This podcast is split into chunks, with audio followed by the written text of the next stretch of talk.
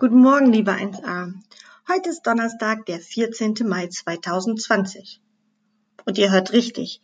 Herr Hinz Stimme klingt nicht wie Frau Lutzek, sondern ich bin Frau Lutzek und ich darf euch heute das nächste Kapitel vorlesen. Die Überschrift heißt Überschall im Darm. Als Herr Hinsch das gestern sagte, dachte ich, ah, das hat bestimmt mit dem Fledermausdreck zu tun, den das Baby gegessen hat. Ich bin gespannt, ob das stimmt. Nein, von einem Haus wollte Grabsch nichts hören. Da nahm er lieber seine Taschenlampe und die große Ersatzräuberpistole aus der Schrankschublade. Die andere Pistole hatten ihm die Juckenauer Polizisten abgenommen, bevor sie ins Gefängnis gesteckt hatten, warf sich seinen Beutesack über die Schulter und stapfte davon. Nur so hatte er seine Ruhe. Und schließlich musste ja auch Essen her. Quaker brauchte Milch und Milch gab's nur, wenn Olli genug zu essen bekam. Außerdem spürte er selber heftigen Hunger. Er musste vorsichtig sein. Er war ja gerade erst aus dem Juckenauer Gefängnis ausgebrochen und sicher lauerten alle Polizisten darauf, ihn wieder einzufangen. Und so schlich er diesmal nicht nach Juckenau und auch nicht nach Juckendorf, sondern nach Juck am See. Dort raubte er selten. Dort würde man ihn auch nicht erwarten. Es war schon dunkel, als er an den See kam. Er konnte ihn nicht überqueren, denn das Eis war schon getaut. So musste er außen herumgehen, um das Dorf zu erreichen. Er schlug einen Bogen um den Bahnhof und schlich an den Gleisen entlang. Vor dem Einfahrtssignal, das auf Rot stand, wartete ein Güterzug.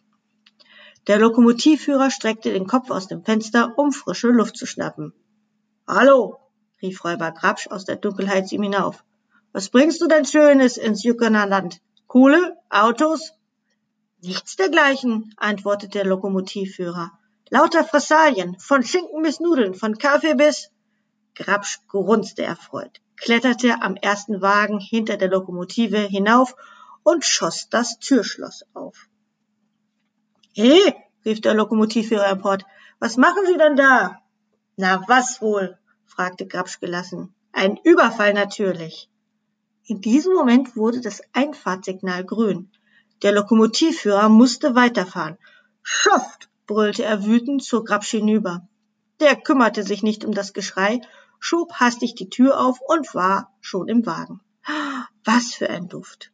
In aller Eile warf er drei Kisten Salamiwurst zur Tür hinaus. Vier riesige Schinken schleuderte er hinterher. Er kannte die Gegend genau, er würde alles wiederfinden. Der Lokomotivführer war in Panik. Auf den Bahnhöfen Juck am See und Juckendorf durfte er nicht halten, denn in Juckenau, der Endstation dieser Bahnlinie, wartete der Schnellzug Donner und Doria. Der durfte erst abfahren, wenn der Güterzug angekommen war, damit es keinen Zusammenstoß gab. Er musste pünktlich abfahren. So konnte der Lokomotivführer dem Bahnhofsvorsteher von Juck am See nur verzweifelt zurufen, Räuber im Zug! Der Bahnhofvorsteher sah den Zug kopfschüttelnd nach. Er hatte noch nicht erfahren, dass Grabsch aus dem Gefängnis ausgebrochen war, und außer Grabsch gab es keine Räuber im Juckener Ländchen. Ich glaube, der Lokomotivführer wollte sich einen Spaß mit uns machen, sagte er zum Fahrkartenverkäufer. Oder er spinnt. Grabsch turnte inzwischen durch die offene Waggontür wieder hinaus und hangelte sich hinüber zum zweiten Waggon. Tür auf, hinein, Nudelpakete und Zuckersäcke raus. Weiter zum dritten Wagen. Vier Heringsfässer rollten den Bahndamm hinunter. Eine Margarinekiste platzte auf, acht Käse, groß wie Hutkoffer, flogen durch die Nachtluft und landeten in einem Tümpel am Waldrand. Und da rumpelte der Zug auch schon durch den Bahnhof von Juckendorf. Auch dort stand der Bahnhofsvorsteher auf dem Bahnsteig und grüßte zur Lokomotive hinauf. Räuber im Zug! schrie der Lokomotivführer und winkte verzweifelt. Der Bahnhofsvorsteher war schon 31 Jahre im Dienst. Durch den Lärm der vielen Züge, die im Laufe seines Lebens an ihm vorübergedonnert waren, hörte er nicht mehr gut. Wie bitte? rief er. Der Lokomotivführer beugte sich weit aus der Lokomotive und brüllte aus Leibeskräften Überfallalarm! Der Arme, sagte der Bahnhofsvorsteher bekümmert zu seinem Weichensteller, der gerade vorüberkam. Er scheint sehr krank zu sein. Geschrien hat er vor Schmerzen. Er sollte sich krank schreiben lassen. Äh, was hat er denn? fragte der Weichensteller teilnahmsvoll. Überschall, sagte der Bahnhofsvorsteher. Wahrscheinlich eine von diesen modernen heimtückischen Krankheiten. Im Darm, hat er gesagt. Doch es ist sicher ganz besonders lästig. Hm, hm, hm. Überschall im Darm, seufzte der Weichensteller und ging weiter. Plötzlich blieb er stehen und sagte, waren deshalb die Türen der Waggons offen?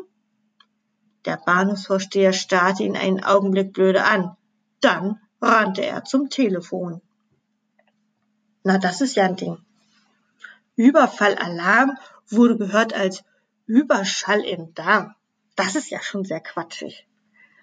Wie die nächste Geschichte heißt, weiß ich nicht. Das hat mir Herr Hensch nicht geschickt, so dass ich es lesen kann. Ich bin gespannt, wie es weitergeht. Ob Grabsch rechtzeitig aus dem Zug herauskommt? Hm, wir werden es sehen. Auf jeden Fall wünsche ich euch eine schöne Vesperpause. Morgen hört ihr Herrn Hinsch wieder. Und ich wünsche euch einen schönen sonnigen Tag. Im Moment gehen die Sonnenstrahlen ja so langsam auf. Und ähm, ja, es wird bestimmt ein schöner Tag. Also ich sage Tschüss und bis bald. Eure Frau Lutze.